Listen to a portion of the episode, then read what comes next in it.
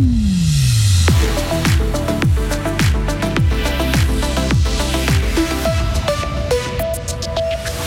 L'homme d'affaires et avocat Damien Pilaire, blanchi par la justice, n'est pas Georges Godel qui veut. Le dernier livre du Prince Harry ne déchaîne pas les foules à Fribourg.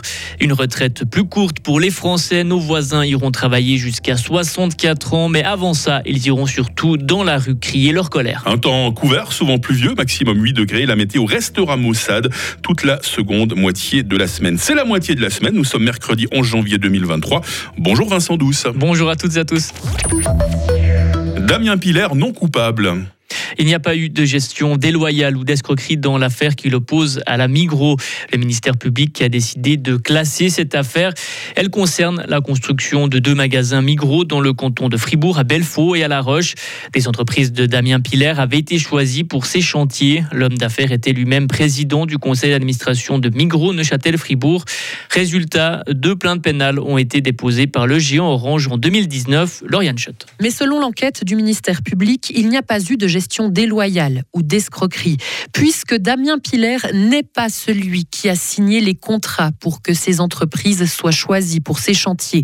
C'est la direction de Migros Neuchâtel-Fribourg qui a donné son feu vert. Cette même direction qui n'a pas non plus fait de remarques sur les conventions qui avaient été signées. Elle avait toutes les informations entre ses mains.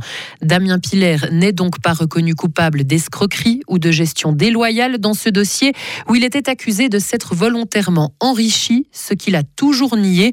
Plus de deux ans après l'ouverture de cette enquête, le ministère public fribourgeois classe l'affaire au niveau pénal. Et cette décision du classement peut faire l'objet d'un recours au tribunal cantonal. Les ragots de la famille royale britannique ne déchaînent pas les passions à Fribourg. Pas de file d'attente ni d'hystérie pour les révélations du prince Harry. Son livre Le suppléant est sorti hier en librairie à la FNAC à Fribourg-Centre. Une centaine d'exemplaires étaient disponibles, à Pailleux une vingtaine, mais le public fribourgeois n'est pas très demandeur de ce genre de livre à scandale, sauf s'il est régional. Les explications de Karine Baumgartner. À Payot, les clients ne se sont pas arrachés cette autobiographie hier matin. Il y a eu quelques réservations par téléphone, pas mal de commandes sur Internet. Selon le gérant, les fribourgeois ont plutôt un intérêt pour la littérature locale. Preuve en est le livre contenant les révélations de Georges Godel qui s'est vendu comme des petits pains l'an dernier. Un peu plus d'engouement du côté de la FNAC où quelques fans attendaient l'ouverture pour acheter l'ouvrage. Avant midi, 40 livres avaient déjà été vendus, mais ça n'est rien en comparaison qu'un autre, Harry, Potter cette fois, qui avait provoqué de longues files d'attente lors de la sortie de son dernier tome. À noter encore que plusieurs librairies indépendantes n'avaient pas encore reçu les mémoires du prince Harry dans la matinée. L'ouvrage a été livré au dernier moment pour éviter la fuite d'informations avant le jour J de la sortie officielle. Et hier, le jour de sa sortie, l'éditeur La Maison Fayard a annoncé le tirage de 50 000 exemplaires supplémentaires des mémoires du prince Harry en France. Demander des tests Covid négatifs aux voyageurs qui arrivent de Chine. Le Conseil fédéral doit décider aujourd'hui s'il va prendre cette mesure pour la Suisse. La plupart des pays européens, eux, en tout cas, décidé de l'imposer. Bien plongée dans le noir, une panne d'électricité a touché la ville hier soir.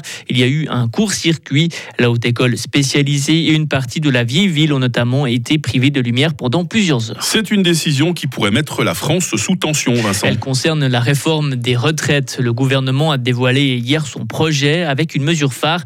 Les Français vont devoir travailler jusqu'à 64 ans. Ils vont travailler donc deux ans de plus qu'actuellement. Les syndicats, eux, ont déjà annoncé une première mobilisation dans la pour le 19 février prochain. Les bombes continuent de tomber sur Kharkov. La Russie a frappé cette ville de l'Est de l'Ukraine hier soir. Des frappes qui interviennent quelques heures après la visite surprise de la chef de la diplomatie allemande, Anna-Lena Baerbock. Et le Canada va justement soutenir l'Ukraine dans son effort de guerre. Son premier ministre a annoncé hier vouloir acheter un système de défense antiaérien américain pour le donner ensuite à l'Ukraine.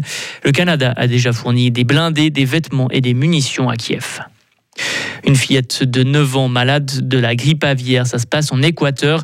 Le pays l'a signalé hier. Il a décrété l'état d'urgence en novembre déjà, après avoir détecté cette maladie dans des élevages de volailles. Et c'est peut-être le signe de la fin de la guerre en Éthiopie. Les rebelles du Tigré ont commencé à rendre leurs armes.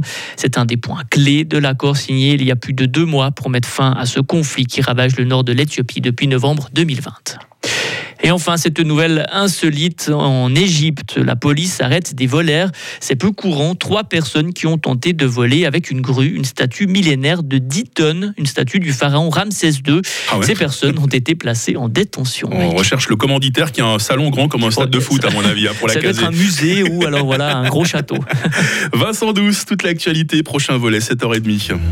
Retrouvez toute l'info sur frappe et frappe.ch.